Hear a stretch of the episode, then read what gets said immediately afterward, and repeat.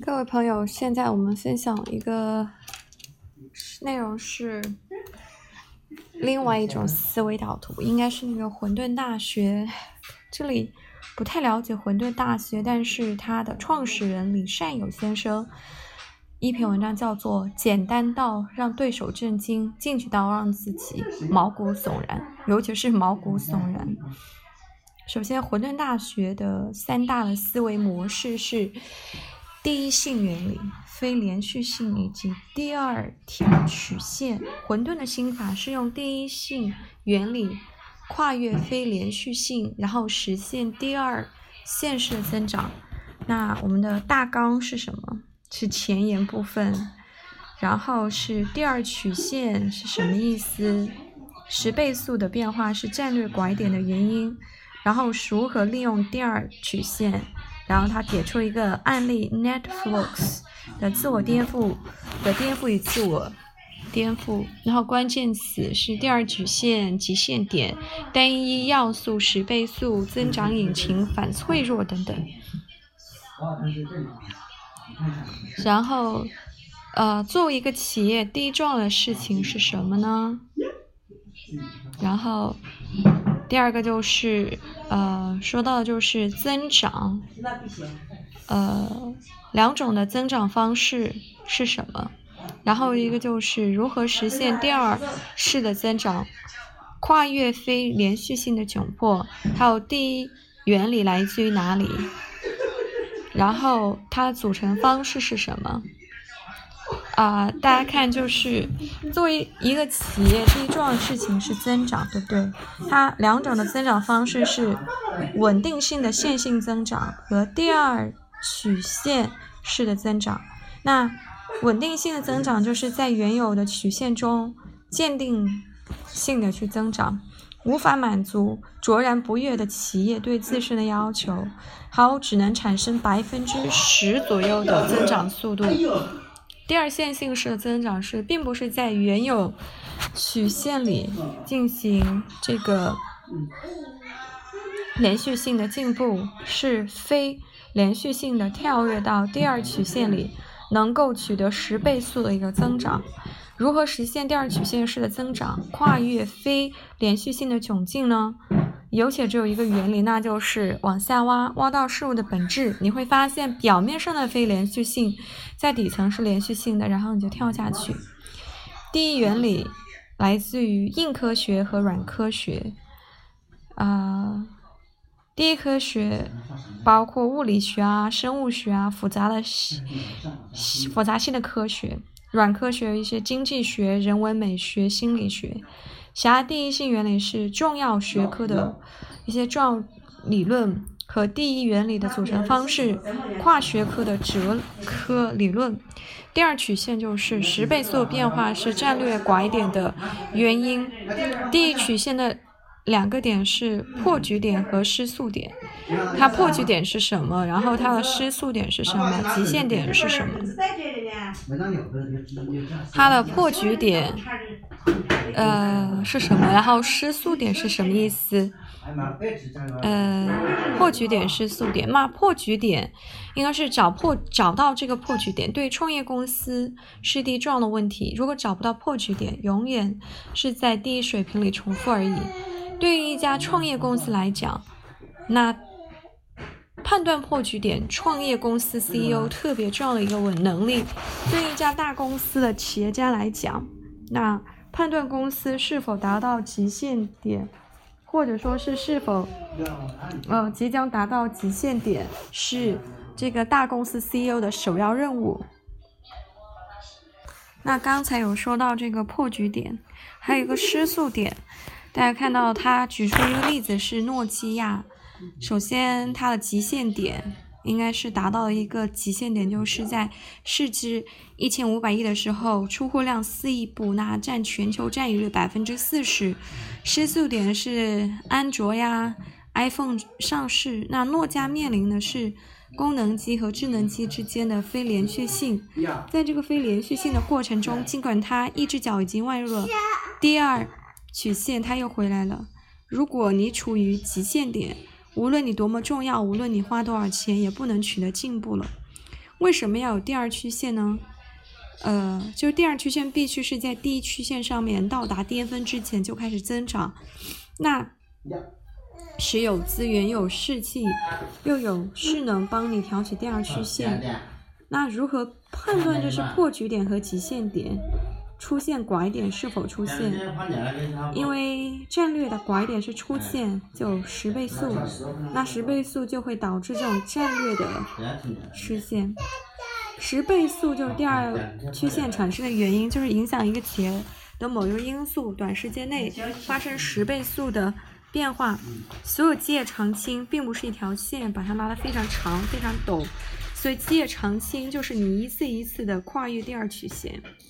那我们前面讲了这个大纲里边是讲的就是第二曲线，它是十倍速的变化是。这个战略拐点的一个原因，那如何利用这种第二曲线呢？其实这里不断的说说是说是第二曲线，是不是？第二曲线，那呃第二曲线就是如何寻找第二曲线的办法，寻找第二曲线的关键点。案例他会说 PayPal 和 iPod，然后再会给一个例子，呃，然后会再给一个例子。就是呃，首先就是查理芒格的模型应用，最大化和最小化模型，取胜的系统在最大化单要素和最小化其他要素上面走到近乎荒谬的极端。那寻找第二曲线的方法就是单一要素最大化，做小不要做大，然后寻找第二曲线的关键点，能聚焦第一曲线的某一个要素，把第一要素拆到最小单元。寻找能够实现十倍速增长的要素提炼出来，然后把全部的资源投入其中，把它变成第二曲线的全部。然后它的案例就是原计划，大家看的 PayPal 就是整合性的金融服务，后来它放在电子邮件付款的小功能上面，结果它成功了。iPod。就是不要录音功能，甚至不要屏幕，单一化最小因素，把听歌这件事儿最大化了。那 iPod 成功了，做出很多设备的索尼却失败了，就是最大化和最小化的模型。就做小，不要做大，就像微课一样的嘛。然后给出了一个案例是 Netflix 的颠覆和自我颠覆。Netflix 是阿根廷斯一九九七年创办了 Netflix，二十年来一直担任 CEO 的任务。那 Netflix 的指数是如何实现的呢？它就有一个完美的曲线。比如说，它一九九七年。它的第一曲线是 DVD 的租赁，二零零七年是第二曲线是流媒体，那二零一零年是 DVD 租赁到达了极限点，二零一一年是 DVD 租赁业务已经全速下降，但是它马上就到达了第三曲线进入原创，所以 Netflix 成为全球最大媒体公司，市值超过迪士尼，也就是说在第一曲线到达巅峰之前就要开启第二曲线，就每每它。会被别人超越的时候，他自己就进入到了这个新时代。如何避免一些非连续性？就是用户增长和反脆弱，战略 指征指北征，就用户增长，就是两次自我的颠覆。一个自我颠覆是从 DVD 到流媒体。二零一一年有两个业务，DVD 的业务就是说。那种挣钱更多，利润更高。流媒体的业务是给很多的钱，用户有十倍增长的苗头。那分拆策略是单一要素最大化，拆出去 DVD 的业务，上市主体流媒体，最终呃转型成功。Netflix 占住了北美黄金时期三分之一的宽带。那第二次颠覆呢，是从流媒体到原创内容。因为做流媒体有两件重要的事情，就是版权，第二是宽带。所以说颠覆之后呢，就成为历史上投资回报率最高的公司。然后，呃，第一个就是战略的指北针嘛，指南针。第二就是反脆弱，面对长期变化的最佳方式是反脆弱。啊，这个反脆这个词其实，啊，刚才在樊登的这个读书会里面有这个，一个就是技术反脆弱和业务反脆弱，以及组织反脆弱。技术反脆弱就提出一些反脆弱的构架，为了让系统更加健康。然后业务的反脆弱就是坚持让业务复杂度降低，保持专注，集中精力做好内容。组织反脆弱是提升高绩效、人才密度，还有判断人才重要指标。所以说 Netflix 才会有增长曲呢，对不对？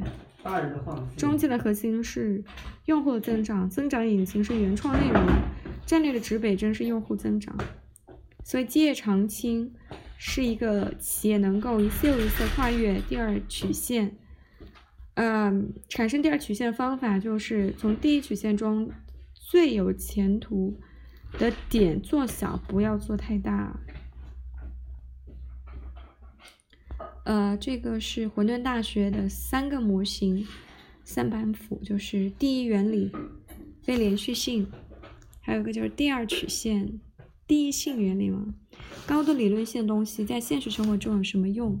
增长呢是企业的第一要务，但无论是一个企业，或者说是产品有多优秀、多辉煌，都会遇到极限。当第一曲线主流玩家面临非连续性的时候，很难跨越到第二曲线。有且只有一个原理能帮助我们第二线性增长。那么如何实现第二线性呢？就是做小不做大，先把第一曲线最有前途。已经出现十倍速的第一要素提炼出来，作为第二曲线全部。从全文中我们可以学到第二曲线极限点，对不对？然后第一要素十倍速增长引擎反脆弱等等。那名字咋那么大的呢？